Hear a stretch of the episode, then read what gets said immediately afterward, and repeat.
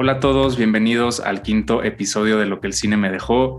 Aquí muy Muñoz, muy contento de estar de vuelta con ustedes. Para los que no nos habían escuchado en el episodio anterior, estuvimos platicando un queridísimo amigo y yo de un par de películas slasher muy icónicas, muy nostálgicas. Échenle una escuchada, la verdad se puso bastante interesante la plática. Y en esta ocasión me acompañan dos grandes amigos y repetimos al queridísimo Iván del episodio anterior. Eh, vamos a hablar de los Óscares, de, de la entrega de los Óscares de este año. ¿Cuáles son nuestras películas favoritas? ¿Cuáles son las que no nos gustaron? Y pues venga, los voy a presentar. Ellos son Pepe Ruilova e Iván Romero. Pepe, cuéntanos qué es lo que haces, a qué te dedicas y qué es lo que el cine te ha dejado. Hola, pues primero que nada, muchas gracias por la invitación. Un honor estar aquí en tu programa nuevito, este, con este tema que, bueno, ahorita está en la boca de todos. Y yo les platico rápidamente. Eh, soy principalmente programador de festivales de cine. Eh, estuve eh, seis años en el Festival Internacional de Cine en Guadalajara, programando la sección Premio Maguey. Y em, a partir del año pasado también estoy programando, bueno, ahora estoy programando el Festival Rain Dance de Londres y la muestra Árbol Rojo, que es del sureste mexicano, por Chetumal, Bacalar, todo eso. Em, a mí, bueno, el cine para mí es la vida. Em, ya sé qué cliché, pero hasta tengo tatuada una cámara de cine en el brazo, ¿no? Entonces, eh, desde chico me ha llamado mucho la atención. Es una forma de escape, de entretenimiento, de de meterte en las historias de los demás, de conocer otros mundos. Eh, además, en general me gusta mucho el arte, pero bueno, por algo se le llama el séptimo arte a este, ¿no? Reúne varios diferentes artes y eso es algo que a mí me encanta porque te puede gustar la música, la fotografía, la actuación y pues a mí me da vida, me encanta. Y eso es básicamente lo que hago. También trabajo como editor de guiones en un estudio de producción actualmente. Entonces, bueno, en estos tiempos tratando de eh, lo que haya de chamba, eh, hacerlo y moverse, porque pues esta industria no es fácil, pero nos encanta. Muchas gracias, Pepe. Chivancillo Vas, cuéntanos de ti. Yo trabajo en el Departamento de Cultura de la Universidad de Guadalajara en este momento. Eh, originalmente trabajaba en una cosa completamente diferente, y, pero mi inclinación hacia, como bien lo dice Pepe Ruilova, hacia, hacia los escenarios culturales, por así decirlo. Eh, pues vinieron desde muy chico, eh, el cine para mí, y volviendo a repetir un poquito para los que no me escucharon en el episodio anterior y que si no lo han hecho vayan y corran porque está padrísimo. Cito un personaje de un escritor de una serie que siempre, que amaba el cine y que decía que eh, lo amaba porque era su escape, su evasión a la realidad, ¿no? Entonces, me parece que engloba muchas cosas y es este, la gran parte de por lo cual me, me, gusta, me apasiona y es mi, y es mi pasión.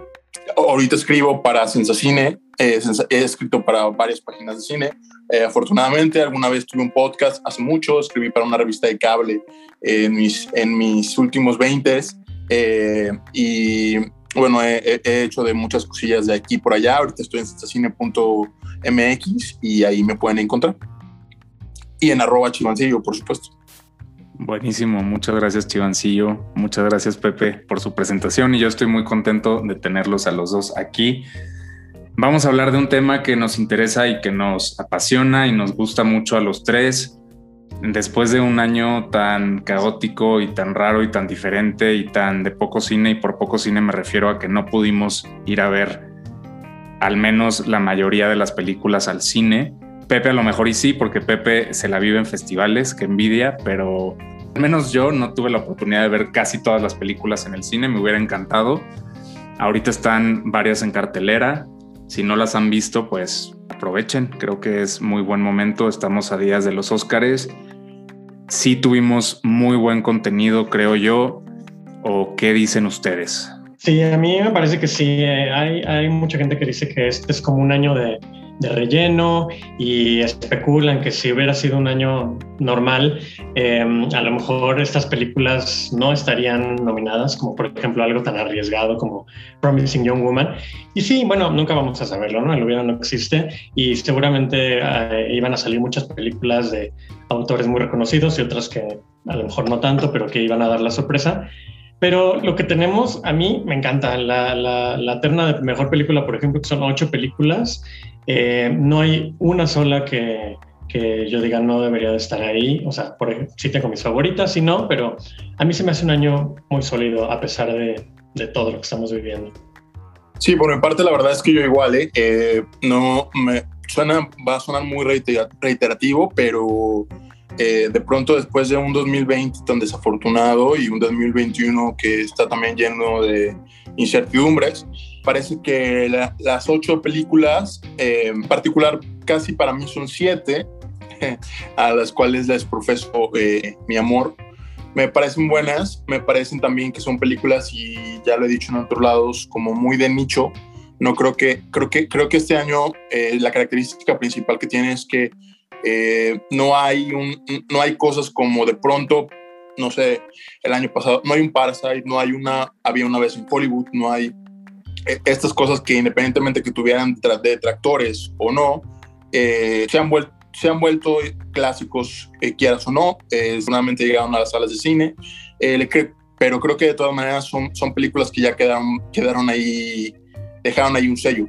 Eh, para, para gran, una gran cantidad de gente. Eh, creo que las películas que están nominadas eh, para este año no es el caso. Creo que va a tener, va a ser como una especie de, unas más que otras, una especie de objeto de culto para una, una cantidad de gente y otras van a ser olvidadas. Pero pues bueno, la, la magia de todo, de todo esto es que después de un 2020 como lo que hemos tenido, fue un año de gran cine.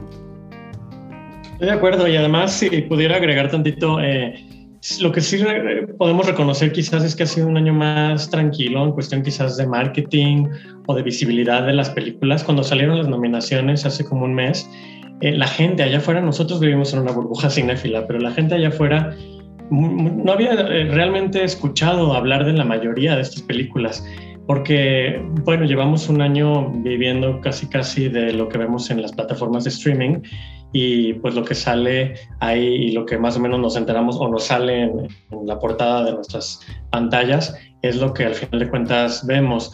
Entonces, eh, bueno, siento que en este mes ya se ha hecho un poco más de ruido y particularmente en México están ahorita en cartelera, como decías al principio, muy la mayoría de las películas nominadas a Mejor Película, o por lo menos la mitad, porque este viernes llega otra, que es Minari, ¿no? Entonces, con esta reapertura de los cines, porque acaban de abrir, justo se dejaron venir, eh, además de Godzilla y, King Kong, todas las nominadas al Oscar y creo que es un buen incentivo para que pues la gente regrese y las pueda ver, las que no están ya en plataformas, que ahorita platicaremos cuáles sí y cuáles no. Pero bueno, el chiste es que, como siempre, promover el cine y que la gente las vea porque sí están o van a estar pronto disponibles. De acuerdo con los dos pues pasemos, yo, creo que sería importante mencionar, digo, antes de avanzar como con las ocho nominadas, eh, para todos los que nos están escuchando, tenemos tiempo limitado, entonces no vamos a hablar obviamente de todas las categorías, vamos a hablar de la categoría a mejor película. Sin embargo, pues por ahí nos vamos a estar desviando algunas que consideramos importantes mencionar. Mi película favorita definitivamente fue Promising Young Woman. Yo de hecho había hecho un ranking hace un par de semanas y puse número uno a Nomadland, pero ayer, ayer eh, tuve algo parecido con unos colegas y me puse a pensar un poquito. Eh, Nomadland me, llegó de, maneras y, de formas muy interesantes y, para mí fue una, una, película muy especial. Como que tocó fibras muy delicadas y, me hizo sentir cosas que una película pues no me había hecho sentir. Ahorita entramos en detalles, pero regresando a Promising Young Woman, creo que, digo, es una película que ya vi tres, cuatro veces. La disfruto más cada vez que la veo, le encuentro y, y veo más elementos y más cosas que me van gustando con cada, con cada visionado. Y ayer concluí que esa es mi película favorita definitivamente. Yo, yo sí creo, Pepe, que es una película que a lo mejor no hubiera estado nominada en otro momento. No estoy diciendo que porque haya sido un año de pandemia la nominaron. Simplemente no, no sé, no sé qué pasó eh, o no sé, no sé, bueno, no, sí, sí sé que le vieron porque es una gran película, más no sé por qué este año fue una excepción, porque al final, y lo decía ayer, al final es como, como un chick flick mezclado con thriller, con un rape and revenge. Tiene ahí como un mix de géneros, tiene humor negro, muy negro.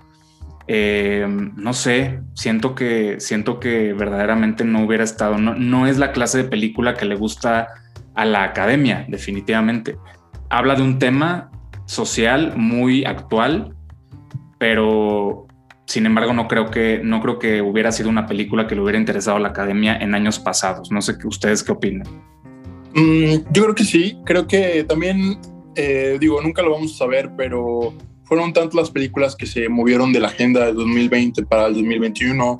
Eh, hubo muchas apuestas que digo de pronto no, no los nombres son, son muchísimos, pero de pronto Amor sin barreras de Steven Spielberg, iba a estar en, en diciembre eh, del 2020, entre muchas otras, por decir un nombre.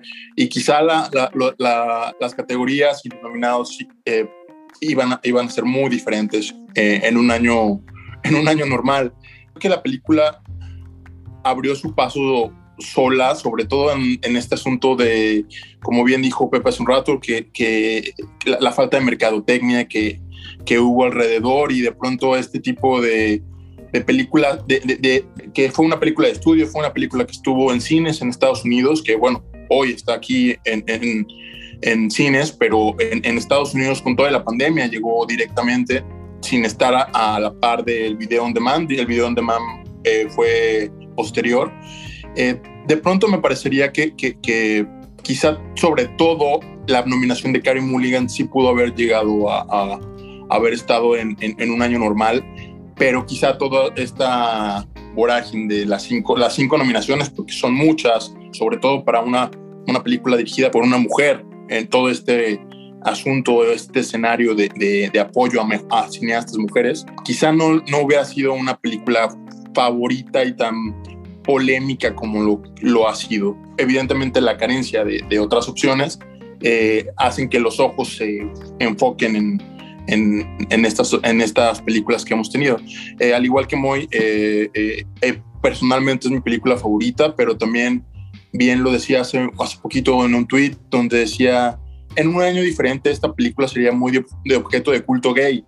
Y lo es, porque independientemente de que toca tema, un tema como la misoginia, como el abuso, eh, y que también sea una película de género, que siempre lo digo y siempre lo voy a decir, porque este, me quedan muy grabado las palabras de, de la cineasta en, en, varias entrevistas que leí, donde ella decía que ella se estaba divirtiendo, ella se estaba divirtiendo haciendo una película de género, y, y por ende también hay este final eh, con este giro de tuerca que, que, es tan criticado y que a mí me parece la realidad que hace mucho clic y que es muy, muy logrado y que es muy divertido y, y que y como la película está, con, está llena de canciones de las Spice Girls, de Paris Hilton, de, de, de Britney Spears, como incluso apenas ve, veía ayer o antier, el look de Carrie Mulligan en muchos aspectos está, e, e, e, es, es eh, se me va la palabra, pero emula a, a, a, a, lo que es una, a lo que podría ser una figura pop en Estados Unidos, ¿no? O sea, llena de colores, eh, blondie, eh, angelical y bueno, todos los textos que son miles, que podríamos hablar horas de esta película también, pero me parece, a mí me parece una película, aparte de todo, muy divertida, me parece una película eh, muy, muy disfrutable y, y, y, por otro lado, para mí toca un tema, un tema sensible en el asunto de Carrie Mulligan, porque me parece, es una de mis actrices favoritas desde hace mucho tiempo, creo que tiene actuaciones padrísimas y de pronto fue un poco ignorada por la industria, no ignorada en cuanto a premios, no ignorada en cuanto a roles, porque ha, ha hecho cosas bastante interesantes y el hecho de que vuelva y que esté en un papel eh, que rebasa como la, la figura de, de, de, del, del, mismo personaje, es decir, alguien pensaría que hubieran puesto a otro tipo de actriz para este, para este rol. Entonces, eh, eso me gusta muchísimo y eh, es mi película favorita para que gane, pero creo yo que eh, no va a suceder. Esto es como una fantasía y Nomadland va a ser la que se va a alzar. Película, pero bueno, ya, una fantasía. Ya llegaremos, a, ya llegaremos ahí. Sí, pues estoy de acuerdo con los dos. A mí también me encanta, es una de mis favoritas. Y lo que decías, Moy, eh, esta película se vio en Sundance hace más de un año y cuando estuvo ahí no se hablaba, digo, no había pandemia todavía, por lo menos que supiéramos, eh, y se decía pues que Carrie estaba impresionante y se hablaba de que seguramente iba a recibir premios a finales de año y demás, pero era una película que se iba a estrenar en marzo o en abril, no se tenía planeada en una campaña. Eh, es, es, como dicen, una mezcla de géneros rarísima y es una película muy divisora. Eh, hay mucha gente que la odia. Toca temas muy complicados relacionados al Me Too, por ejemplo, e incluso digo, aquí estamos tres hombres, pero he oído opiniones de mujeres en ambos lados, ¿no? Unas que que no encuentran qué, qué, es lo que le vemos y hasta ofendidas, ¿no? Algunas, muy válido, no podemos hablar de, de, lo que cada quien sienta y otras que les encanta, ¿no? Tengo dos mejores amigas eh, cinéfilas que, que, es su película favorita del año, ¿no? Entonces, creo que es una película que hay que verse, que hay que forjar nuestra propia opinión. A mí me parece interesantísimo todos los temas que pone sobre la mesa, cómo juega hasta con el elenco, ¿no? Eh, tiene eh, actores que hemos visto en películas noventeras, en series de televisión, en papeles que pues no les vamos a spoilear, pero que resultan sorpresivos a la hora de verla. Y pues un final controversial. Eh, ahí la dejamos. Entonces, para más, también Moy ya grabó un podcast al respecto, así que comercial. Escuchen. Comercial. Escuchen el episodio 3. si mal no recuerdo, si es el episodio 3. Y un, dato curioso de esta película, precisamente para hacer el podcast, me metí, eh, de hecho, Iván me, me compartió algunas entrevistas, algunos artículos bastante interesantes, videos y todo. En ninguno, o al menos no, no, no presté atención, pero en ninguno venía la explicación del título. Y ayer me vengo enterando que Promising Young Woman, digo, sí trae todo un mensaje de, te está hablando del personaje, sin embargo, está tomado de un caso en Estados Unidos de una jueza que no, no, o sea, no, no hizo justicia en un caso precisamente de violación y de abuso a un Promising Young Man. O sea, una jueza, una jueza le, perdona, pues sí, más bien, no hace justicia con este Promising Young, Young Man y la directora lo que hace es pues cambia ese título y lo hace Promising Young Woman. Yo no tenía idea de esto, pero me pareció bastante interesante. Y además es interesante que la directora de Meryl Fennell eh, y Carrie son eh, inglesas las dos, entonces traen como un punto de vista eh, pues de fuera. Eh, eso puede ser para bien o para mal, ¿no? Siempre en el cine, en todas las artes. Pero bueno, traen como una visión de cómo de fuera vemos a, Estados Unidos, a pesar de que pues esta problemática se da en todo el mundo, pero con cosas muy, muy, muy gringas también y muy, muy de nuestro país vecino, que pues está en llamas en muchos aspectos. Sí, total. Y jugando también con esta cultura pop y colores y pasteles. y, no, no, es que una película eh, sí es un milagro que se realice, pero todas las decisiones que Emerald tuvo que tomar ¿no? en el día a día y que al final todo sí haya hecho un conjunto padre que funcione, es realmente eh, pues todo un gran acierto. Me dio mucho gusto su nominación como directora incluso. Sí, completamente. Para hacer su primera película, wow. Digo, ha estado involucrada en otros proyectos, pero para tener cinco nominaciones en su primera película, a mí me parece admirable y a mí me fascinaría y me encantaría que Kerry Mulligan se ganara el premio a mejor actriz. No, ese, ese estoy, ese fíjate que estoy medio dudoso. No sé si se lo vayan a dar a Viola Davis. A mí no me gustó, me reventó esa película no me gustó en lo más mínimo. No me muevas la cabeza, Iván. A ti te encanta el teatro. que sepan, nosotros nos estamos viendo, entonces. Sí, sí nosotros nos estamos viendo. Yo nomás las pensé, Iván las hizo. sí, sí. eh, bueno, no. ¿Cómo tampoco, que te reventó? ¿Cómo que te reventó? Tampoco, no, tampoco la odié, tampoco la odié. Se me hace, se me hace que tiene secuencias muy padres. Sin embargo, a mí se me hizo extremadamente teatral nunca, nunca me atrapó por completo. Pensé, te la vendían, o al menos eso es lo que yo sentí cuando vi el trailer, que resultan engañosos, yo creo que el 90% de las veces los trailers, eh, que iba a ser una, como una, una biografía de ella, y eso me interesaba muchísimo. A ella la vemos 20 minutos en toda la película. O sea, la película, ella, ella es secundaria, ella para mí ni siquiera es, ni siquiera es principal. Este, pero bueno, a, ver, a ver qué. A ver qué. Pero Marini, digo, regresando un poco nada más para redimirla, porque ya hablaste muy mal de ella y ahora tengo que dejar una buena impresión. Eh, a mí sí me gusta mucho. Sí, es muy teatral, es una obra de teatro, pero se me hace una adaptación excelente. Me encantan los temas, eh, todo este conflicto racial de esa época. Ella interpreta, eh, como lo dices, a un personaje de la vida real. No nos metemos mucho en su historia, es, toda es un día eh, eh, cuando están grabando un nuevo disco. Y pues ella está, está toda maquillada, es un personaje, como dicen en inglés, larger than life. también los Backstreet Boys dicen eso, para que sepan. Y, y deja una super impresión, aunque no sale toda la película, porque de repente se enfoca en ella, de repente en la banda, que es donde está Chadwick Boseman. ella como que su presencia se siente durante toda la película, todo gira alrededor de ella porque ella es la cantante principal, todos están como a su merced, todos están esperándola cuando no ha llegado, eh, todos están esperando a que se contente, a que tome refresco porque tiene sed la mujer, mucha, durante toda la película. Muy imponente, ¿no? es un eh, personaje muy...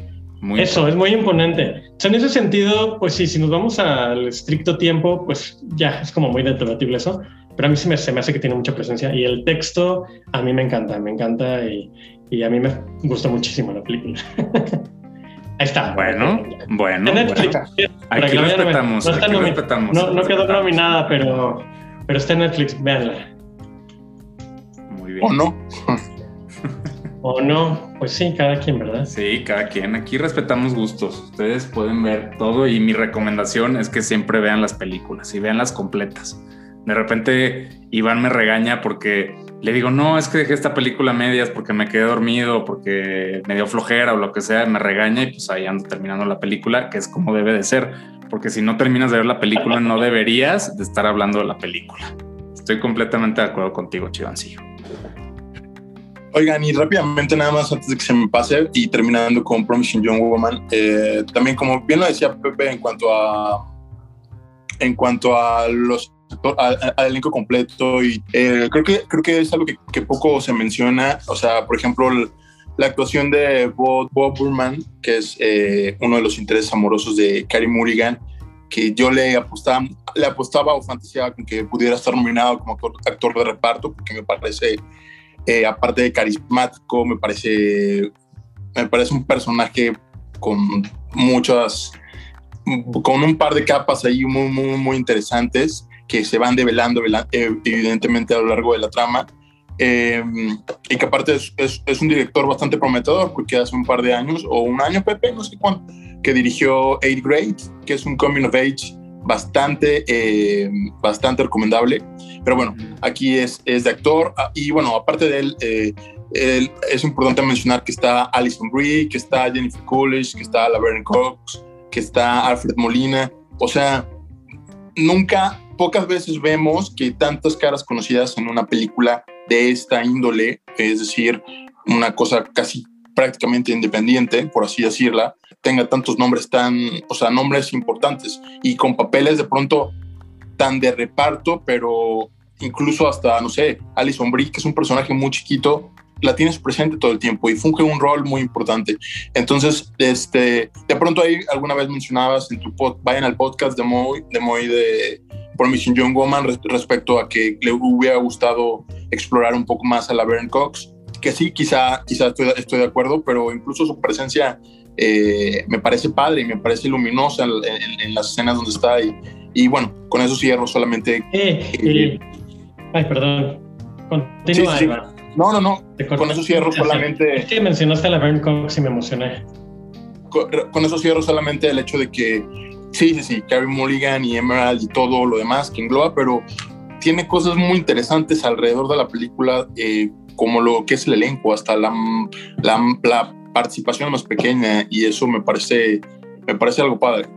Bueno, ya interrumpí tu conclusión, ahora sí digo que me encantó ver a Laverne Cox porque eh, algo muy rápido es que tiene un papel muy pequeño, pero ella sale como dueña de una cafetería y mm, que es donde trabaja el personaje de Carrie Mulligan y me encantó ya como una cuestión de visibilidad de LGBTQ, etcétera, que es un personaje en el que su sexualidad, su género no tienen absolutamente nada que ver con la historia, simplemente amiga de Carrie, es dueña de una cafetería y me encanta porque eh, pues es un pasito pequeño para este tipo de visibilidad. ¿no? Un dato curioso, ya para dejar de hablar de esta película, eh, es que eh, escuchaba una entrevista con Emerald. La primera escena que filmaron de la película fue, sin spoilers, un enfrentamiento que tienen en un restaurante el personaje de Carrie Mulligan con el de Alison Brie. Es una escena bastante fuerte y pasa en la segunda mitad de la película incluso. Con esa escena iniciaron la filmación.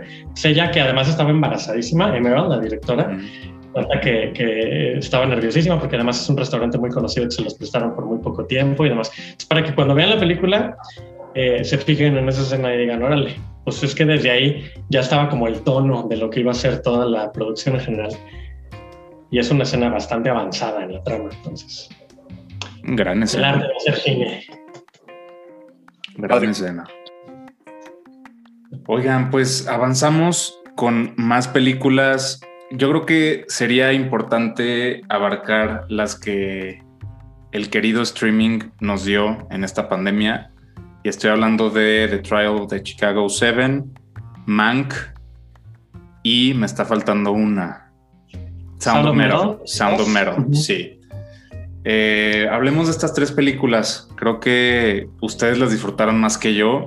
A mí esas tres son, son no de mis menos favoritas. De hecho, Man que está arriba de Sound of Metal, pero no entran en mi top 4 de películas favoritas de este año. ¿Ustedes qué sintieron? ¿Cómo las vieron? ¿Cuáles fueron sus primeras impresiones? ¿Las han vuelto a ver? Creo que eh, ambos al menos vieron Sound of Metal en, el Festival de Morelia, ¿no? El año pasado.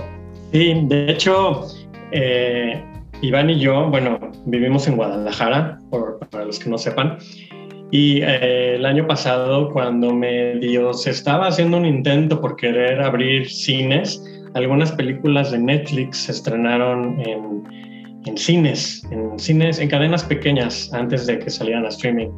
En Guadalajara eh, nos salieron, tuvimos que ir Iván y yo, muy ñoños, no lo debería ni de estar contando, a verlas a Chapala, al lago de Chapala, al bonito lago de Chapala que nos queda como una hora con tráfico. Wow. Fuimos a ver eh, The Trial of the Chicago Seven y fuimos a ver Mank y fuimos a ver Hillbilly Elegy, que de eso mejor no hablemos, pero eh, desde entonces no, no quiero hablar por ti, Iván, pero pues a, los dos pues, nos gustaron las películas. Eh, la del juicio de Chicago 7, que está en Netflix hoy en día, no era originalmente de Netflix, la compró eventualmente debido a la pandemia para que pues, se pudiera estrenar y la mayor cantidad de gente posible la viera. Y me parece una película muy, muy bien hecha sobre un juicio, o sea, es, es, mucho diálogo, es Aaron Sorkin, pero es diálogo muy bien escrito, eh, la historia de ese juicio resumida muy bien. Yo tengo algunos problemas al final, medio se va el sentimentalismo, bla, bla, bla, bla, bla, pero, pero en general me pareció una película de excelente manufactura. Y ya para dejarlos hablar, perdón, Mank, igual, eh, esa es una película, híjoles, que desde que la vi dije, no, si se quejaban de Roma y de lo lenta y tediosa que a lo mejor llegó a ser para muchas personas, esta va a ser al triple, porque es una película hecha casi, casi exclusivamente para cinéfilos clavados que, que, conocen la historia de la época de oro del cine y conocen Citizen Kane y toda la historia que hubo detrás con su director Orson. No es lo más entretenido del mundo para nada. Y, y sí, yo oigo muchas reacciones de que qué aburrida, la quité, y, pues sí. Pero pues es sobre Hollywood y es de David Fincher. Entonces, pues está aquí, ahí, ahí tiene su lugar y mucha gente si, si la ama. De mí yo creo que es mi menos favorita de las ocho, a pesar de que sí me gusta. Entonces, bueno, esas son las dos de Netflix. No sé ustedes qué opinan. Pues eh, yo igual, el juicio, el juicio de los siete bueno, se trata de algo muy particular porque los dos son Aaron Sorkin, en especialmente sobre todo en la parte de, guionismo, y David Fincher en, en, en la parte de dirección, pues son dos figuras que me gustan mucho, que o sea, que como muchos de nosotros llevamos años eh, siguiendo su trabajo y las cosas que no habíamos visto las, eh, las, las, hemos buscado eventualmente. el juicio de las siete de Chicago, eh, la verdad es que, la, digo, ambas lo vimos en el cine, afortunadamente, pero el juicio de las siete de Chicago a mí me, me, me, me gusta mucho, me vuela mucho la cabeza. A mí todo, todo, todo lo que sea de Sorkin me vuela mucho la cabeza en cuanto al guion. Es una película también de pronto, sí, eh, eh, quizá podría ser una película muy cansada en cuanto a que sí son muchas palabras, pero es, una, pero es, una, es un distintivo de, de, este señor.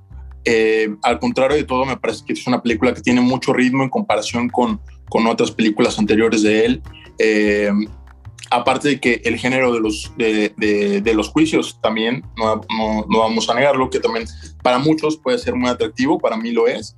A mí me parece que es muy emocionante, sobre todo rumbo al acto final, que ahí sí, eh, y comparto con Pepe, de pronto rechazo un poco el, el, asunto sentimental, porque durante toda la película es algo que, que de, de, lo que no lo, de lo que no tiene no no no, no es una película de, no es una película chantajista eh, ni manipuladora y sí se vuelve un poco uh, uh, para la resolución.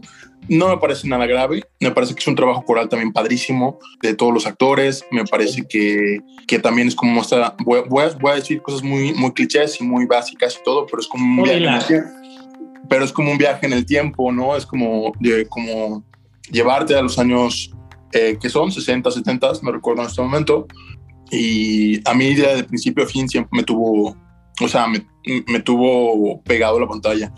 Al igual que, al igual, pasándome a Fincher y pasándome a Mank, eh, también es una cuestión de, de, de, pues de, de amor al, al, al, autor, ¿no? Porque Mank sí, me parece que es, es muy compleja, me parece que no es mi menos favorita, mi menos favorita, ya llegaremos a ella, pero, me, pero sí es una película muy compleja, eh, no es algo que digas, híjole, me la voy a aventar ahorita un domingo para sentirme bien y para, para, sabes, es una película, es una película lenta, también es una película de muchos diálogos, porque también algo que curiosamente, pues de Fincher y Sorkin han trabajado juntos, eh, y ahí hay un, ahí hay un vínculo. Eh, las películas también de Fincher son muy cerebrales, son de, eh, son guiones, son guiones densos y son guiones pesados y, y es estar eh, eh, pegado a los detalles de lo que dice cada uno de los personajes y eso a mí me parece brutal, sobre todo por la manera en cómo lo maneja. En el caso de Mank, pues sí tiene, es un, ¿cómo se dice? Es un volado en, el asunto de adentrarte en el, de adentrarte en este viaje al Hollywood de aquella época y decidir que va, también estás, estás viendo una especie de thriller eh, noir, por así, eh, por así llamarlo, y de centrarte, y, y, o sea, son una serie de factores y elementos que no a todos los espectadores, que no todos los espectadores están dispuestos a, a, a pagar, y está bien, ¿sabes? No, no, no, no es una película amable por ese lado. Eh, de pronto hay críticos exquisitos que la llaman que, está, que les parece algo muy desangelado o que, eh, y no, a mí al contrario, me parece un trabajo de investigación increíble, me parece un trabajo de, de dirección y de detalle padrísimo. Me parece que Amanda Seyfried, que es la, la que está nominada Mejor Actriz de Soporte, aparte de ser alguien muy querida por, por la comunidad, o sea, por nosotros, por mil y un papeles y por... ¿Los críticos exquisitos, te refieres? sí, sobre, ajá, sobre todo por los críticos exquisitos. Eh, me parece que es un, es una, es un, me parece que es un corazón o como dicen mucho, últimamente he leído mucho a, a españoles decir, es un caramelo es un papel de caramelo, es un caramelo, ¿no? No, pero lo tienes que decir con el acento. No puedo, no puedo, me pongo nervioso. oh, pues. es, es, es, un caramelo, chaval, no puedo. este, entonces, me, me, parece que sí, exacto, es un me parece un corazón, me parece que brilla cada momento que sale.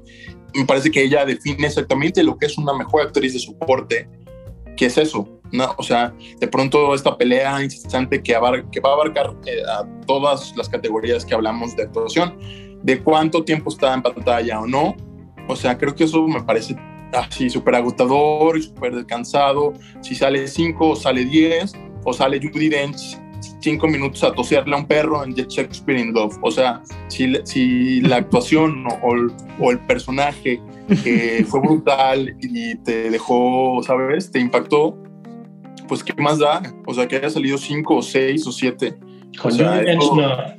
¿Eh? Judy Dench jamás. Judy Dench jamás. Entonces, eh, a, eso me refiero, me refiero a que, a que también Amanda sale muy poquito en la película, pero me parece que cada que sale eh, brilla completamente. La Amanda, ¿no? Sí, completamente. Entonces, sí, es una película compleja, me parece que puede ser, como dicen, creo mucho, como dicen todos, que se va a ir en blanco eh, en cuanto a premios, pero creo que, que al igual que muchísimos autores, David Fincher ya no, o sea, no tiene en sí que demostrar nada y puede darse este tipo de, de caprichos, porque también es un... ajá, también de pronto es una película caprichosa, digo, porque es un asunto personal, es un guion de su, de su padre, si mal no estoy, si verdad, Pepe. Este, es, un, es un guion de su padre y, y, es también todo un homenaje toda una época, eh, o sea, bla, bla, bla. Eh, entonces, pues se puede dar ese, ese, capricho y puede hacer lo que quiera y, y no pasa nada, ¿no? Este, de pronto, no, de pronto satanizar a, a este tipo de figuras por, por hacer, este, por hacer, por, por arriesgarse con otras cosas no, no, me parece, no me parece, y sobre todo cuando lo hacen bien, porque lo hace bien, no me parece tan grave. Y del juicio de los siete de Chicago, eh, también es de pronto un tanto, es una película convencional, eh, es un Oscar bait, pues tiene carne de Oscar por todos, por todos lados, y tampoco me parece que está tan mal, ¿no? A mí me parece una muy buena película y pues ya. Qué bueno que nos tradujiste Oscar Bate. Por si alguien lo dudaba. Por si alguien lo dudaba. Y ya, y saben, ay, faltaba Son of Metal dentro de la parte del streaming rápidamente. Eh, Son of Metal la vi también en el Festival de Cine de Morelia, eh, la vi con Pepe eh, eh, y con más gente. me parece que también es una, una película muy afortunada. Ayer, ayer nunca lo había pensado, que se liga un poco con The Father. Me parece una película padrísima, me parece una, o sea, puedo, también puedo decir mil cosas, pero no quiero extenderme. Eh, también me parece de pronto una película que está apoyada mucho en actuaciones y, en el sonido, sobre todo más que en un texto, porque creo de pronto que se alarga un poquito hacia el final, en lo personal pero eh, me parece padrísimo. Y el sonido además lo hicieron mexicanos y son los favoritos para llevarse el Oscar. Así que a lo mejor vemos mexicanos ganando el domingo. Me daría mucho gusto, me daría mucho gusto ver eso porque aparte creo que está, estaría muy bien merecido. A mí el, el diseño de audio, el diseño de audio de esa película se me hizo espectacular y no me tocó vivirla en un cine, lamentablemente. Pero sí, yo, yo coincido con ustedes en estas tres películas en muchas cosas, con excepción de Chicago Seven, para mí esa es mi película menos favorita. Se me hizo, sí, muchos diálogos, creo que ese no es el, grandísimo problema, simplemente a mí no, a mí ni su cast tan perfectamente planeado, ni la dinámica que hay entre ellos, ni la temática de la película me llegó, me llegó a cautivar. No, no sé. No sé qué tuvo esa película que me cansó mucho, me costó mucho trabajo llegar al final.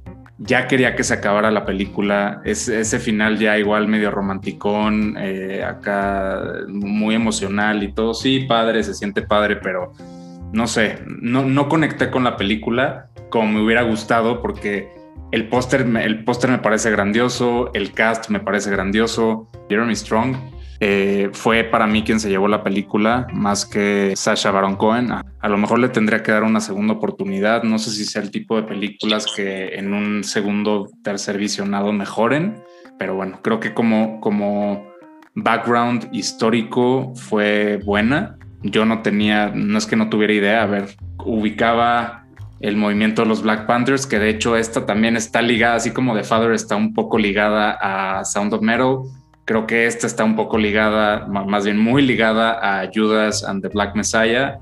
Y Minari está como en contraparte de lo que es Nomadland, ¿no? O sea, Nomadland, eh, una mujer toma sus cosas y se va a vivir la vida como una nómada. Y en Minari pues llegan eh, esta familia a querer como tener, eh, vivir el sueño americano típico eh, y como sembrar raíces, ¿no? En, Estados Unidos. Yo, yo, yo estas como que similitudes no, no, las había como que conectado y se me hace muy interesante que tengamos estas, pues sí, estas como referencias de ambas partes. Eh, Mank a mí se me hace un homenaje muy bonito al cine, como dijeron ustedes, eh, creo que sí es una película muy de nicho, muy destinada a la gente que conoce la historia del cine, de la época de oro. Concuerdo con Iván que Amanda Seyfried está increíble, brilla cada vez que sale. Sí me hubiera gustado verla más, pero bueno, no es, una, no es un personaje que me molestara que saliera tan poquito tiempo. Nunca supe si Mank se enamoró de ella o no. Ahí hay como una referencia en algún momento de la película que pues yo creo que sí, pero como que nunca, nunca terminé mucho de entender qué fue lo que pasó entre ellos dos. Me hubiera gustado saber un poquito más. Es una película pesada, es una película que a mí me hubiera gustado muchísimo ver en el cine. Eh, creo que la, experiencia cambia completamente.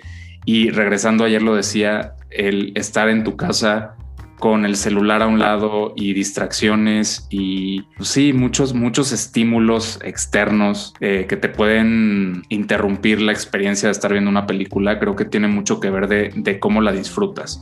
Yo esa película la disfruté, la disfruté a secas, no me voló la cabeza, no es mi película favorita de, Fincher definitivamente, que es aparte uno de mis directores favoritos. Y Sound of Metal. Sound of Metal la vi ya un par de veces, la, primera vez la disfruté, sin embargo como que me quedó ahí una espinita de que me faltaba más. Sentí que en algún momento igual al igual que Chicago Seven, se, empezaba a poner un poquito medio romanticona, muy emocional. Eh, o sea, primero él está rompiendo paredes y está, enojado de que pues está perdiendo eh, la escucha. aparte, pues se dedica a algo que pues su, oído es indispensable, ¿no? Y de, de, pronto al día siguiente ya está jugando con los niños como si nada pasara y ya está adaptado y todo. Como que ahí me hizo un poquito de, de ruido esa, esa como estoy muy enojado con la vida y, casi que me quiero morir, ah, estoy feliz con, con, esta gente en este lugar en el que pues según yo no quería estar y así. Eh, Sound of Metal me parece una buena película. No me parece memorable, no es, no es de mis favoritas. El diseño de sonido, como decía en un principio, eh, definitivamente creo que es bastante merecedor de la nominación y me encantaría que ganara. Él lo hace muy bien, muy, muy bien. Y bueno, Pepe, sé que Nomadland es tu película favorita. Para mí también es una de mis películas favoritas de este año. A mí es, una película que, como les decía en un principio, me llegó de distintas maneras. Mm, literalmente me hizo sentir que tengo demasiadas cosas cuando yo en realidad sentía que pues, no tenía tantas cosas. Volteé a ver todo lo que tengo y dije, tengo muchas cosas. Muchas de ellas no son indispensables y como que hasta se me antojó vivir una vida un poco más libre, no sé, libre en muchos sentidos. Trae ahí un mensaje, pues, de cómo reconciliarte con la vida. Así, la, así, así vi yo esa película en muchos sentidos. Si pierdes a una persona, si pierdes ese trabajo que te daba mucho, eh, si tienes que deshacerte de todas las comodidades que antes tenías y prácticamente de la noche a la mañana. Creo que es un golpe fuerte, creo que es algo que les pasa así a muchas personas Frances McDormand es, es increíble, a mí se me hace una de las mejores actrices. No se me hizo una película que quisiera hablar mal de Amazon porque he estado leyendo mucho eh, como comentario negativo respecto a eso, que faltó que la orientaran más hacia esa parte y hacia que evidenciaran más la parte de Amazon de que pues son explotadores en, en, esa empresa y todo. Yo en ningún momento la asocié con Amazon. Yo dije, ah, pues ahí está Amazon que le da un trabajo temporal y ya, o sea, nunca me interesó meterme más. Se me hizo muy interesante ver a Amazon en una película porque al menos creo que nunca lo habíamos visto pero nunca sentí que fuera la película de Amazon ni que fuera por ese, por ese camino. Creo que llega en un momento igual delicado en el que muchos de nosotros pues hemos extrañado o, a lo mejor y algunas personas han perdido algún ser querido y pues es una película con la que mucha gente se podría identificar no por el hecho de que se hagan nómadas o no, sino por el, sentimiento y, y, y la situación que nuestra personaje principal está viviendo, ¿no? En ese momento a mí me gustó mucho, sí es de mis favoritas. Sí, pues mi super favorita del año pasado. Este, es una película que me encanta, eh, la he visto varias veces ya y pues la has descrito ya muy bien, no, no, no quiero repetir todo lo que dijiste sobre su temática y sobre todo los, pues los temas que, toma, que toca, perdón. Eh, en efecto, toda esta controversia sobre Amazon hasta me da coraje tener que hablarla porque se me hace como un nada. Así que mejor enfocarnos en, en todo lo, lo, Es una película que te llena el alma, ¿no? Eh, es, es muy lenta, es muy introspectiva, eh, de repente poética. La fotografía es impresionante en atardeceres eh, reales, ¿no? Se esperaban para filmar justo cuando el sol estaba saliendo o metiéndose. Eh, una música no es original, se me va el nombre del, compositor Ludovico, no sé qué, que, que, le queda muy bien al tono de la película. A mucha gente le ha parecido que es un poco cursi y que además entra en momentos donde te quiere hacer sentir cosas. A mí no me lo parece así, me pareció que queda perfectamente con el tema, con el tono. Y Chloe Zhao, la directora, eh, ha hecho pocas películas, tiene un estilo muy, muy característico hasta ahorita, porque su siguiente película es una de Marvel, que se llama Eternals. Eh, eh, y, aquí es todo muy, muy natural, muy fluido, muy orgánico, y es el viaje de esta persona que en efecto perdió a un ser querido y se está tratando de reencontrar. Y escucha, escucha a muchas personas que, que en su mayoría son interpretados por eh, gente de la vida real, que no son actores y, que tienen historias pues impresionantes. Eh, en un viaje por, pues, por toda esa parte céntrica de, de Estados Unidos, desértica, que eso, se llena el alma. A mí me encanta, eh, la recomiendo mucho, siempre le pongo un asterisco porque entiendo que no es para, para todos, es un tipo de cine. hasta, hasta me sorprende que esté llegando tan lejos y que sea la favorita para ganar el Oscar. Ha, ganado premios, ganó, ganó eh, eh, Toronto, ganó Venecia y, ahora parece que se va a llevar el Oscar. Y no, pues no es el tipo, el tipo de película que, que, se gana este premio y que llega hasta aquí, no, no está hecha para ese tipo de cosas. Y, y me sorprende mucho, pero eso pues habla del poder que ha tenido en en tocar nuestras almas. Supera eso, Iván. Supera eso. Difícil, difícil, difícil de superarlo. Eh, también fue de mis películas favoritas el año pasado. Tuve oportunidad de verla en el cine eh, y recomiendo a todos los que nos escuchan de, de que lo hagan. Sí tiene muchos, todo esto criticable respecto a a, mí me parece muy sorprendente porque yo la, tuve una oportunidad de verla, verla una segunda vez. La pueden tomar porque es lenta, la pueden tomar porque es contemplativa. Híjole, a mí no me lo parece, o sea, sí lo es, pero, pero quizá cuando, cuando conectes con una película, y eso es importante que y cada, cada persona lo, lo sabe, eh, e, e, estas cuestiones no, no, no, las sientes o no las ves. Y también de pronto es un poco subestimar también al espectador o a cualquier persona decir que no es para todos. Pero sí, no, pero, pero alguna vez hace muchos años, estando en la preparatoria, recomendé algo que, que era muy contemplativo y me mentaron la madre.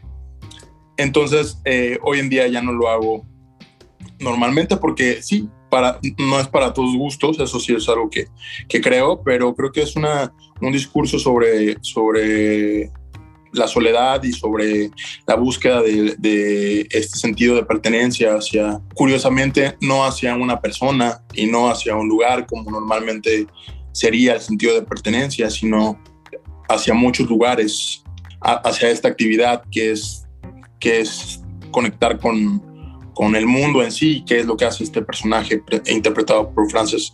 Con su alma, con, con, su alma. ¿Eh? Con su alma.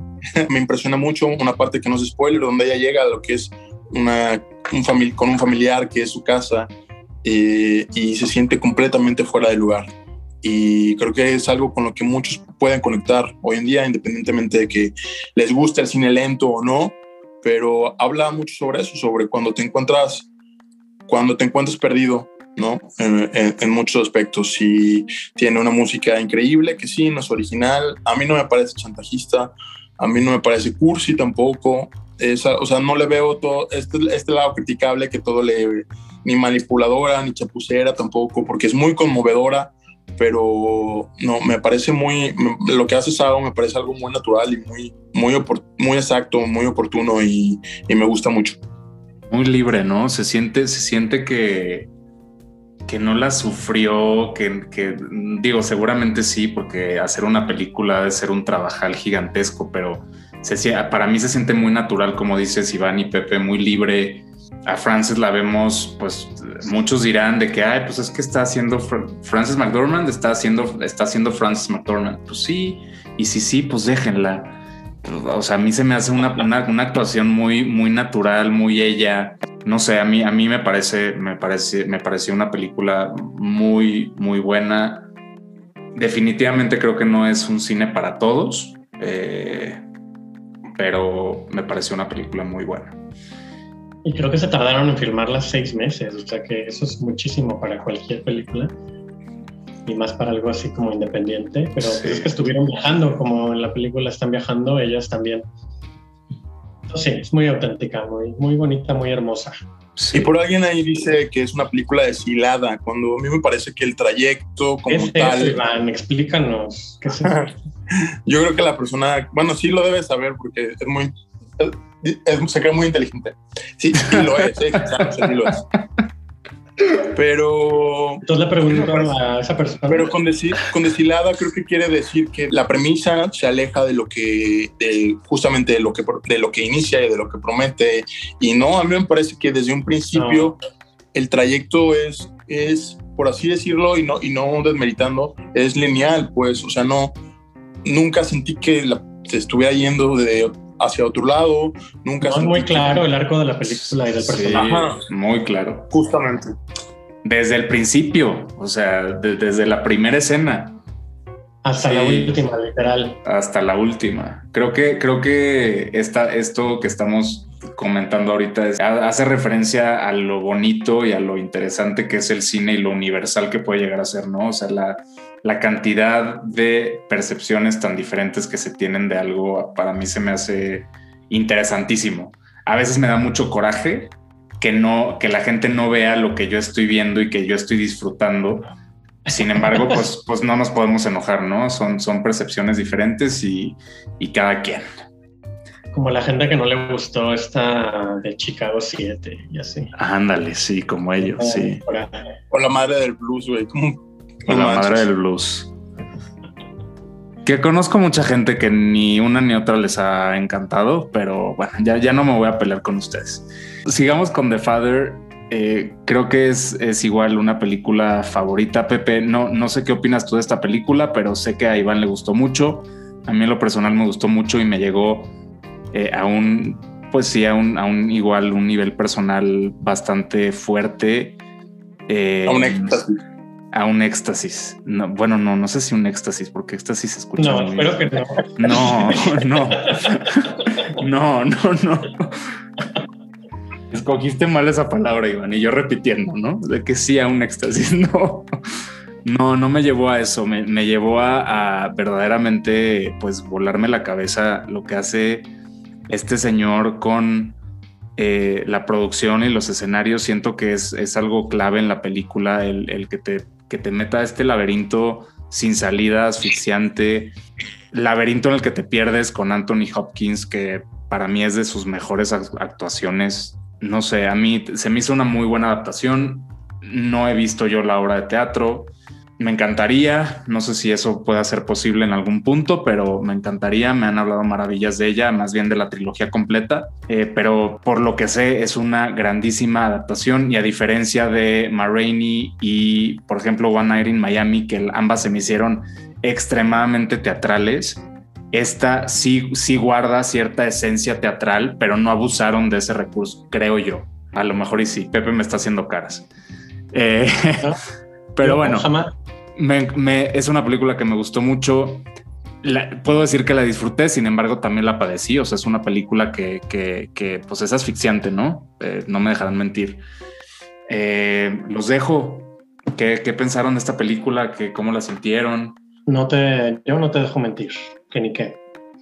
Estoy de acuerdo en todo lo que dices. Y digo yo rápidamente, iba a la película con cierto, no sé cómo decirlo, pero de leer la sinopsis, ¿no? Un, un, señor que ya en su súper, súper tercera edad eh, tiene demencia y la relación con su hija. Entonces creía que iba a ser pues, de esos dramones de un enfermo y alguien cuidándolo. Y no, no quiero decir más, nomás digo que no es eso. Es un, una especie de juego con, nuestras mentes, valga la redundancia, también con la de los personajes, eh, de una esencia exactamente muy teatral, pero dirigida muy, muy bien por Florian Seller, que adapta su propio texto. Y, pues que nos lleva de la mano con este Anthony Hopkins que sí, está impresionante, que a lo mejor podría dar la sorpresa el domingo y arrebatarle el Oscar a, Chadwick Boseman. Está, creo, más reñido de lo que creemos eso. Eh, vale muchísimo la pena. Y bueno, sí, es dura, es asfixiante. Yo viví algo parecido con uno de mis abuelos, pero no le tengan miedo, eh, como yo se la tenía, porque es una experiencia pues que te lleva al éxtasis. Al éxtasis visual. al éxtasis cinematográfico y visual. Ok, este, sí, no, sin duda. No, mira, a mí me gusta, yo soy un, seguidor del teatro desde muy chiquito porque me enseñaron a, o me llevaban desde muy pequeño a obras de teatro y no solamente obras de teatro infantiles, sino incluso un poquito más adultas o musicales sobre todo. Eh, entonces a mí me gustan mucho las adaptaciones teatrales a la pantalla a la pantalla grande y no tengo ningún problema con este recurso de que sean teatrales pero entiendo completamente cuando, lo, cuando esto es un problema o cuando esto le puede molestar a la gente, porque pues sí, pues no vas de pronto el ir, el, el, ir a ver quizá algo, o como dicen vulgarmente, una obra filmada, eh, puede llegar a ser un poco desgastante, sobre todo cuando no vas en ese mood. Creo que algo que me sorprende, entonces yo desde un principio en absoluto iba con recelo con The Father, es decir, ya habíamos tenido eh, One Night in Miami, que no es de mis favoritas, la verdad, pero aún así, porque incluso me parece, me parece pesada no la película, sino el texto como tal. Emma Rainey's Black Bottom, si lo estoy diciendo bien, a mí me encanta, me fascina. Enloquece. Y me enloquece. Y ahora con The Father me sorprendió mucho porque creo que eh, eh, los recursos teatrales que, existen en The Father, ya tú ya dijiste la premisa, eh, la experiencia como tal, eh, ya la dijo Moy y la comparto por completo, pero estos recursos teatrales que utiliza el, director, creador, escritor de la misma obra eh, alrededor de la, de, de la película hace que la película se vuelva una experiencia, valga la redundancia, cinematográfica. En ningún momento sientes esta cuestión teatral, o yo no la sentí. Eh, estos guiños, eh, sobre todo, no, no es spoiler, un, reloj de Anthony Hopkins, una, plática con Olivia Colman, que es su hija, sobre eh, el, el, que se va a mudar a París. esta especie de cosas, de pronto, en una obra de teatro suelen ser muy recurrentes de pronto, porque son exactamente, son piezas que se avientan y que las, las ven innumerables veces y, las, y me recordó a muchas otras obras. Pero aquí está lo que hace es, es como exactamente, pues, no me gusta decir esto que es muy cliché, pero como un rompecabezas que vas armando y de pronto hay una secuencia increíble eh, de, donde que te da un giro de tuerca, pero es una, un giro de tuerca como súper descorazonador. Me parece una gran película, o sea, no, no voy a ser reiterativo con algo que, que comparto con ustedes dos y que ya lo han mencionado. Eh, me encantaría que, que Anthony Hopkins se llevará, eh, se llevará el Oscar. Me parece una película eh, que la gente debemos de ver porque también es, es confrontativa con la vejez y con, con el trato hacia las personas mayores y con algo inminente que, probablemente nos va a poder llegar a pasar, ¿no? Entonces, es todo lo que tengo que decir para no sonar más eh, reiterativo, pero es una gran película y es una de mis favoritas también. Qué bonitas palabras. Se podría, se, podría hasta sentir un poquito ligada con el agente topo, ¿no? Con este documental que, que también está nominado. Y también véanlo en Netflix. Sí, bastante bueno, bastante llegador. Me gustó mucho. Yo quiero cederle la palabra a Pepe porque sé que en breve se tiene que retirar. Entonces, quiero que nos cuente qué es lo que opinó de Minari y de Judas te reto a que nos lo digas en menos de 10 minutos, querido, porque sé que te tienes que ir. Entonces vas. Venga, tú puedes. No me limites. El reloj. No me limites, muy. Mira, Judas and the Black Messiah, que está en cines también ahorita, eh, me gusta mucho. Eh, es una película algo convencional en, en, su formato.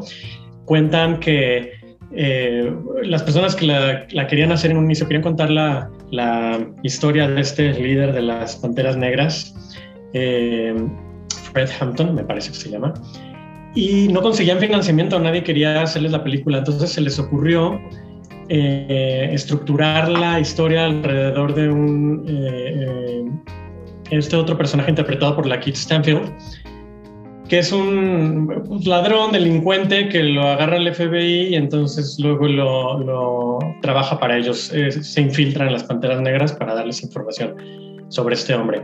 Entonces eso ya le da un toque más de thriller, un poco más, pues, Hollywood, ¿por qué no? Pero no importa, quedó muy bien, la película está muy bien contada, eh, cuenta muy bien las dos partes de la historia y además eh, es una historia importante que contar. Es una, eh, está muy sonado en los últimos años todo este rollo de, de, no, hay, no hay historias de afroamericanos contadas por afroamericanos, así como otros temas como de mujeres por mujeres, etc. Y esta es una película eh, realizada así, ¿no? El, equipo de productores, son tres, están nominados al Oscar y es la primera vez que un equipo de producción, eh, todos son eh, afroamericanos. Y, bueno, a mí me gusta. No es como de mis favoritas, ni siquiera del año, pero es buena. Y Minari, esa sí me encanta, me encanta, me encanta. Esa llega a cines este viernes de México y es una historia muy sencilla, también muy tranquila. Hace rato la, la relacionabas con Nomadland sobre una familia de coreanos americanos que se quieren establecer en, pues un pueblo casi inexistente de Arkansas, si no me equivoco, donde no hay nada, donde viven alejados, donde el papá quiere eh, trabajar de los cultivos, pero pues el clima y las condiciones no se lo dejan. Y un poco enfocada mucho en la dinámica familiar, con la esposa, con los hijos y con una abuela que de repente llega y se roba la película y, que está nominada al Oscar y probablemente se lo lleve, eh, que la verdad es muy, muy simpática de esos personajes que, que te abrazan desde que los ves, te hacen reír y, y, que al final juega un papel importante en el desarrollo de la historia, no está nada más ahí para, para ser el elemento curioso. Entonces, eh, me gusta mucho, la música es súper bonita y es de mis favoritos también. Eh, eh, ha tenido mucho auge últimamente, entonces, quién sabe, hasta podría quizás dar la sorpresa en categorías importantes. Ya lo veremos. bueno, yo de Judas y el Mesías no, ya Negro, la verdad, Perdón. Ay, Pepe. Platícanos. Eres tremendo. Desde tu corazón. Tremendo. De Judas y el Mesías Negro, la verdad es que no tengo mucho que decir. Sí me parece una buena película, me parece una película muy convencional. Eh, yo la vi dos veces. La primera vez estuve un poco em, distraído con mi celular, pero... Yo lo vi, pero, sí, pero, para, pero bueno, todavía el, para el segundo acto le puse ya mayor atención. Y además no tenía eh, subtítulos, que es una película complicada para ver sin subtítulos. Y la, y la volví a ver y no voy a decir que la padecí, porque no, porque me parece que es una buena película. Me parece incluso que esta actriz que hace el papel, que ahorita no, tengo el nombre a la mano, pero es la que hace el, rol de, de, pareja de Daniel Kaluuya, está, me parece que ella está fabulosa. Ella de pronto en un año, en, un año menor hubiera podido hasta estar nominada, a, puedo, decir, como mejor actriz de soporte. Eh, y yo, yo, la verdad, esta, esta esta discusión sobre qué, actor de reparto y sé que, que, es cuestión también de campaña, pero para mí el protagonista, más que el Lake, si lo estoy pronunciando bien, eh, era Daniel. Pues yo siempre pensaba, yo incluso cuando lo, lo, empezaron a promocionar como mejor actor de reparto dije, ¿pero por qué? Pero bueno, ahora pues no hay ninguna, no hay, no hay ninguna discusión porque los dos son actores de reparto y la película no tiene, no tiene protagonista. Entonces, eh, me gustan mucho las actuaciones, eh, me, gustan mucho las actuaciones de los dos, eh, de esta chica, como lo menciono. No es mi película favorita, la verdad, eh, no es mi tipo de película, no enganché con ella, eso es una, es una realidad, pero le reconozco que es, es, una buena película. De pronto, me, cuando estuvo, quedó nominada entre las ocho, sí me, sorprendió un poco porque dije, wow, no, no, no esperaba. Pero bueno, no creo que gane, evidentemente quizás no que gane. Este, no creo que gane, pero está padre porque es una película, es una buena película, ¿sabes? Y referente a Minari, eh, me parece una película, un caramelo de película. Además, creo que la decimos mal, creo que es algo así como Minari o Minari. O Minari. Ajá. Mm. Que la verdad su significado el otro día lo, lo leía, eh, es, bastante, muy cursi es una planta japonesa o algo así, o que al morirse su segunda temporada renace y florece y es mejor, o una, una cosa así, me parece muy, me parece muy cursi. Entonces, pero bueno, es, es, un filme eh, muy conmovedor, es un filme muy bien hecho, tiene una, o sea, una manufactura preciosa, o sea, es una película bonita por todos lados donde le quieras ver, a pesar de que el, el, el, trayecto de sus personajes de pronto sea doloroso, que también el asunto de los personajes, la premisa como tal también es el hecho de adaptarte a un lugar al cual no, no perteneces y encontrar eh, de pronto tu lugar, ¿no? en palabras más, palabras menos. Este, la, la, que es la abuela me parece un personaje asasazo, eh, que ojalá, y lo, lo, que más indica la tendencia es que se va a llevar el Oscar a Mejor Actriz de Soporte, ojalá, estaría padrísimo. Y este niño de The Walking Dead, este June, me parece, al igual que Ruiz Ahmed, eh, como ese tipo de, de, actuaciones de muy al estilo de Jenny, bueno, no sé, lo comparo un poco muy al estilo de Jennifer Lawrence con Winter's Bone en aquel, en aquel año de como de lanzamientos, aunque ya, por ejemplo, aunque ambos los conocemos, aunque Ruiz ya lo hemos visto de soporte en mil otras cosas, pues vemos que no necesitan de, que bien pueden encabezar una película, ¿no? Entonces, este, vayan al cine a verla, es una película que pueden llevar a su familia, es una película que les va a llegar también al corazón, no me parece una película chapucera tampoco, ni manipuladora por ese lado, al contrario, me parece una película bastante sólida. Muy Minari, ¿no? Muy Minari, muy como la flor. Yo estoy de acuerdo con los dos en, este par de películas. A mí, a mí Judas se me hizo una buena película, se me hizo disfrutable. El diseño eh, de producción me pareció muy bueno. Siento que te transporta verdaderamente a la época, hasta los, tonos y la producción en general me, me, gustó mucho. No es una película que, o sea, tampoco conecté tanto con ella no sé, me pareció una película buena a secas. No, no creo que ni siquiera puedo decir tanto. Tiene algunas secuencias padres. Me faltó confrontamientos, como que de repente se, pierde como que mucho diálogo. Eh, de repente también se torna un poco hasta melosa. Eh, no sé, eh, me pareció buena a secas. Y Minari la disfruté mucho. Se me hizo una como feel good movie, no una feel good movie comercial mainstream porque no la tomé así, sino que sí me dejó con un muy buen sabor de boca al terminarla de ver. Eh, tiene sus, sus, momentos ahí bastante emocionales. Ayer, ayer lo platicábamos entre varios y es algo que, digo, yo creo que la película está como tan bonita y tan bien contada. Eh, igual la producción está muy bonita, muy, muy vintage, creo que lo hacen muy bien, te logran transportar la música es excelente. Eh, ahorita les digo cómo se llama el que hace la música de Minari, que vale toda la pena que le echen un ojo. Eh, creo que sí levanta mucho la película. Y algo que yo no había, Emil Mosery, es muy bueno. Algo que yo no sentí ni vi la primera vez que la vi, digo, solo la he visto una vez, es que sí está un poco fantasiosa. O sea, una, una familia coreana que llega a Estados Unidos en esas épocas y se encuentra misteriosa y chistosamente con pura gente que los recibe con los brazos abiertos y y, como que los hacen sentir, pues, pues a lo mejor y no como en casa, ni los invitan, ni mucho menos, pero discúlpenme, pero eran épocas de muchísimo racismo en Estados Unidos. No nada más con, con los afroamericanos, sino también con el latino, con el asiático, Creo que esa parte no está bien llevada en la película. No creo que sea la finalidad de la película y por eso no me arruinó ese comentario ayer. O sea, yo es una película que disfruté mucho. Sin embargo, sí me quedé pensando un poco, o sea, digo, como, como dices Iván, es, es un poco más de la, de la dinámica familiar y, y, las tradiciones y las costumbres. Y tenemos al niñito que le encanta el Mountain Dew, pero que no se acostumbra a, a la bebida tradicional de su país, ¿no?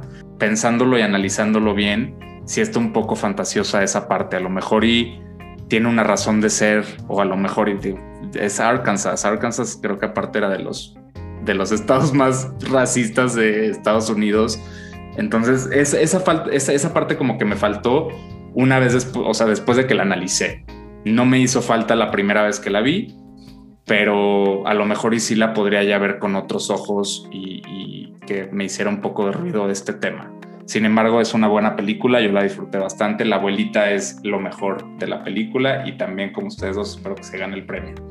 Que mira, esta película es, autobiográfica, es, está basada en la historia del mismo director que está nominado también, Isaac Chung. Y fíjate que yo no sentí tanto eso porque de entrada ya es en los ochentas, entonces digo sí, hasta el día de hoy racismo de sobra, pero eh, siento que ya estaba un poco más leve en ese, en ese entonces. Y al mismo tiempo siento que ya la verá la gente, pero tampoco es como que convivan con tanta gente, o sea, siento que hacen una comunidad con los de la iglesia que luego ese tipo de cosas unen a la gente, ¿no? La religión. Entonces ya no importa el color y lo que sea. Y luego también los vemos en su trabajo, que la verdad es un trabajo muy, pues, donde, donde hay gente como ellos y pues realmente ni conviven ni nada, se lo pasan como robotcitos. Y fuera de eso, pues hacen una, un amigo, ¿no? Que es su vecino que está bien loco. Eh, entonces, eh, digo, no puedo decirte que estás mal, aunque obviamente estás mal, pero no, yo no siento que, que, no sé, es la primera vez que oigo ese, ese comentario y no, no, lo veo así. Pero, pues, cada quien, obviamente, siempre hay que acabar las frases con cada quien. Cada quien. Sí, no, yo, yo, yo, yo, tampoco lo había sentido así cuando la vi. Eh, ayer como que me dejó pensando, como tú dices, sí, a lo mejor los ochentas ya más, más civilizada la gente y lo que quieras, pero no sé, eh, no sé, el, el chiste... el chiste me quedó esa espinita, me quedó esa espinita, de Minari. Sí, me quedó esa espinita de Minari. No fue la primera, o sea, no fue tras la primera impresión, fue tras haberla analizado y haber escuchado otros puntos de vista. Eh, sigue siendo una película muy buena, muy disfrutable, muy familiar, eh, muy bonita. Y bueno, eh, creo que estamos a punto de terminar el episodio de hoy. Díganme cuál es la que les gustaría que ganara, aunque no vaya a ganar, y cuál es la que saben que muy posiblemente vaya a ganar en esta categoría de mejor película. The Prom. Ah, ya sé, por favor. o sea, que salga Nicole bailando. Con pelucón. No, a ver, tú, Iván. Eh, pues mira, eh, mi, mi, mi, lado gay, obviamente quisiera que ganara Promising Young Woman, pero no va a suceder. ¿Por qué? no creo que vaya, no creo que vaya a ganar. Eh, y en cuanto a mi lado gay, lo digo como mi, mi, mi gusto personal. Creo que, que me encantaría que fuera. Sí, así lo tomamos. Que fuera la que ganara. Y no, yo creo que va a ganar Nomadland. Y creo que en cuanto al discurso de ambas y en cuanto al discurso en general de todas. Sé que hace rato tú, tú decías, Pepe, que no es una película que eh, típica de ganar y en efecto estoy completamente de acuerdo, pero ya haciendo la, el balance de la balance de todas las películas, creo que es la que más hablaría sobre, sobre todo en un año que, que, que las relaciones humanas han, han, sido también el tema de, de todo. No por esto estoy diciendo porque, que, la película que debe ganar tiene, tiene, que estar relacionada con lo que vivimos o no, que, o esto tan cliché y básico de que cumple agenda, pues quizás sí son premios y, y, son, y, y son políticos y los actores y los estudios hacen campaña. ¿Qué les hace pensar a toda esta gente que critica esto de las agendas o las cuotas o que, que no va a suceder así? O sea, no deja de ser arte y el arte como tal en todas sus expresiones va a hablar de lo que está sucediendo. Entonces, eh, creo que Nomadland me parecería una muy, muy digna eh, ganadora y, un gran trabajo cinematográfico. Entonces, me, y, por el otro lado, Promising me parece algo, algo que saldría del, completamente fuera de, de la caja si ganara. ¿No? O sea, no, no la veo como una ganadora de... Imagínense que ganara Promising Young Woman. De mejor película. Wow. no. Pero bueno, tampoco lo veía de Green Book y. Iván lloraría. Y pasó. Iván lloraría. Pero. ¿Yo lloraría? no, yo No, yo, yo, yo, casi lloré, casi lloré cuando la la mesa, sí te lo puedo decir. ¿Cuando se lo dieron o cuando se lo quitaron? Cuando se lo quitaron. Ah. No, no, no, qué impresión. Pero bueno, eso va para otro capítulo de, Eso va para capítulo de traumas. Sí. A mí me pasa algo raro que yo creo, no sé, yo creo que desde Titanic, que la película, mi favorita de las nominadas, es la favorita para ganar y la que probablemente se lleve el Oscar, que es Nomadland. Entonces, ya veremos. Dicen, dicen, dicen que el Chicago 7 es la que podría quitarle el lugar. Me Por lo mismo de lo inusual que es Nomadland, pero tengo fe y es mi favorita, así que todo bien. Hasta ahorita. Ya veremos el domingo. Yo igual que ustedes, yo, yo creo en mi cabeza que Nomadland las tiene de ganar. No me molestaría en lo más mínimo. Si ganara The Father o Promising Young Woman o Nomadland, sería una persona muy feliz. Si ganara cualquiera de las otras, no tanto, la verdad. Eh, no sé feliz, Moy. Sí, es, sí, hay que ser felices con, todo, con todo lo que se nos da y con todo lo que nos llega siempre. Eh, y con eso terminamos. no, pues. Ahí edítalo. Es el mensaje de este podcast. a ver, a ver qué pasa, a ver qué pasa este domingo. Creo que van a ser unas premiaciones interesantes. A mí, eh, que estuve involucrado un poco antes del trabajo que tengo hoy en día en organización de eventos, quiero ver cómo se va a dar la dinámica de la ceremonia. Me intriga mucho porque así que digamos que las, las entregas pasadas de, premios, eh, llámense eh, Golden Globes, eh, Emmys, y así, a, mí no, no, se me han hecho ni entretenidas, ni divertidas, ni, ni nada. O sea, siento que tienen muchas áreas de oportunidad porque pues no me han contratado. Entonces... Oye, pero también, o sea, también no les quites de pronto el mérito. Por supuesto, estamos viviendo, sí, no, no. O sea, estamos viviendo algo, híjole, o sea, inédito. Sí, probablemente está, a Pepe le trae mucho chiste esto de ver las casas de los famosos. A mí la verdad es que no. Eh, o sea, me da reverendamente lo mismo, pero yo claro que yo amaría que estén en sus, en sus lugares, se paren y, y ¿sabes? y que sea en la alfombra roja, fabuloso, pero, pero a mí todavía este asunto de que sigan, de que, de que le echen todos los kilos a, a, no a seguir creyendo que todo sigue igual, sino a seguir apoyando. Sé que también ahí entraremos en cosas de dinero, estudios, inversiones, Hollywood, bla, bla, bla.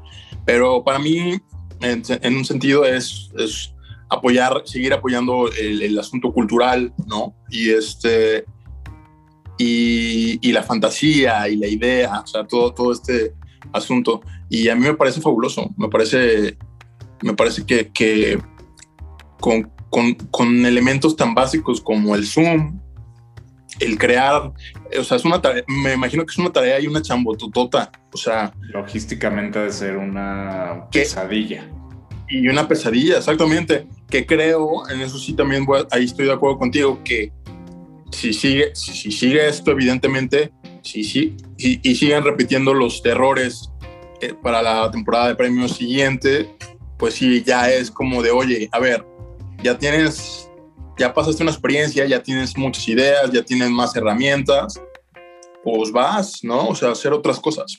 Pero... Sí, no voy a demeritar. sí, sí, sí. No deja de ser interesante, aunque por un lado, entiendo, entiendo y lo comparto, sí llega a ser un poco cansado, porque aparte de estarnos chutando todas las que han pasado, es como de, ay, ahora falta los Oscars que son la última y, y bueno, ahora quién sabe cómo vaya a estar, pero si vuelven a salir con, si vuelven a salir desde sus casas, pues yo sí me quiero dar un tiro. No, no, voy a apaciguar su ansiedad un poquito. Eh, los Oscars los está produciendo Steven Soderbergh junto con otras dos personas cuyo nombre no me sé.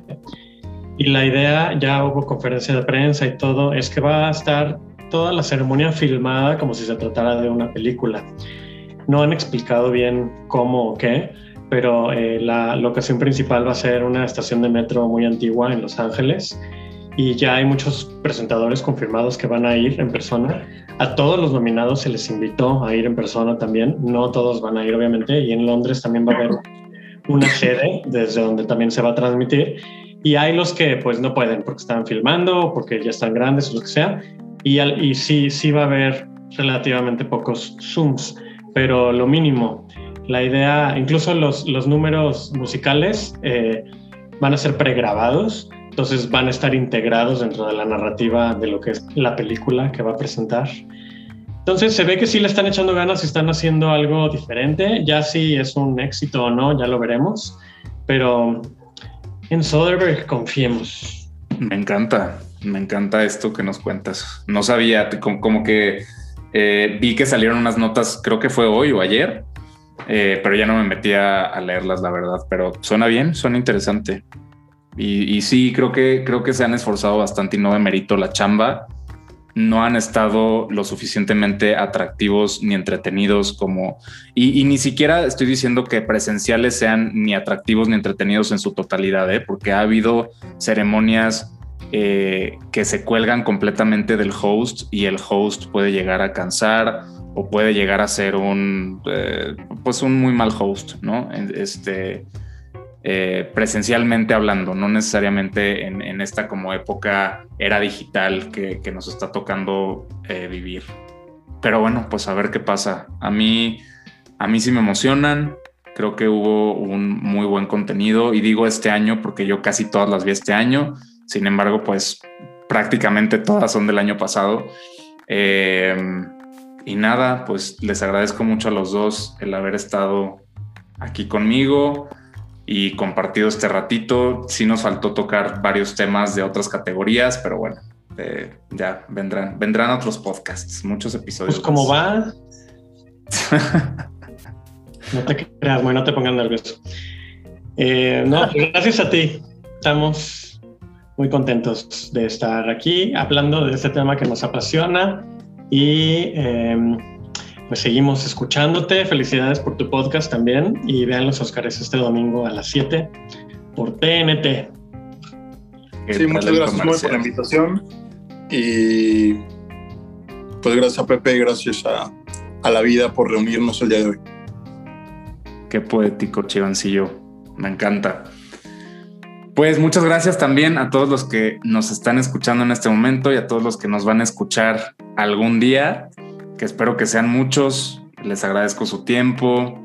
Se aceptan comentarios, qué les ha estado gustando el podcast, qué les gustaría escuchar más. Les recuerdo que estamos en redes sociales como arroba LQSMD podcast, o sea, las iniciales de lo que el cine me dejó. Ahí les estoy compartiendo más cosas cool de cine y algunos previews de lo que vamos a tratar en los episodios que vienen. En este momento no tengo la temática de lo que vamos a hablar la próxima semana, pero les prometo que sí vamos a tener un episodio nuevo. Será sorpresa, entonces pues disfrútenlo de igual manera. Muchas gracias nuevamente a los dos. Les mando un abrazo virtualmente. Vean los Óscares, gente, y nos escuchamos la próxima semana. Esto fue otro episodio de Lo que el cine me dejó. Hasta pronto.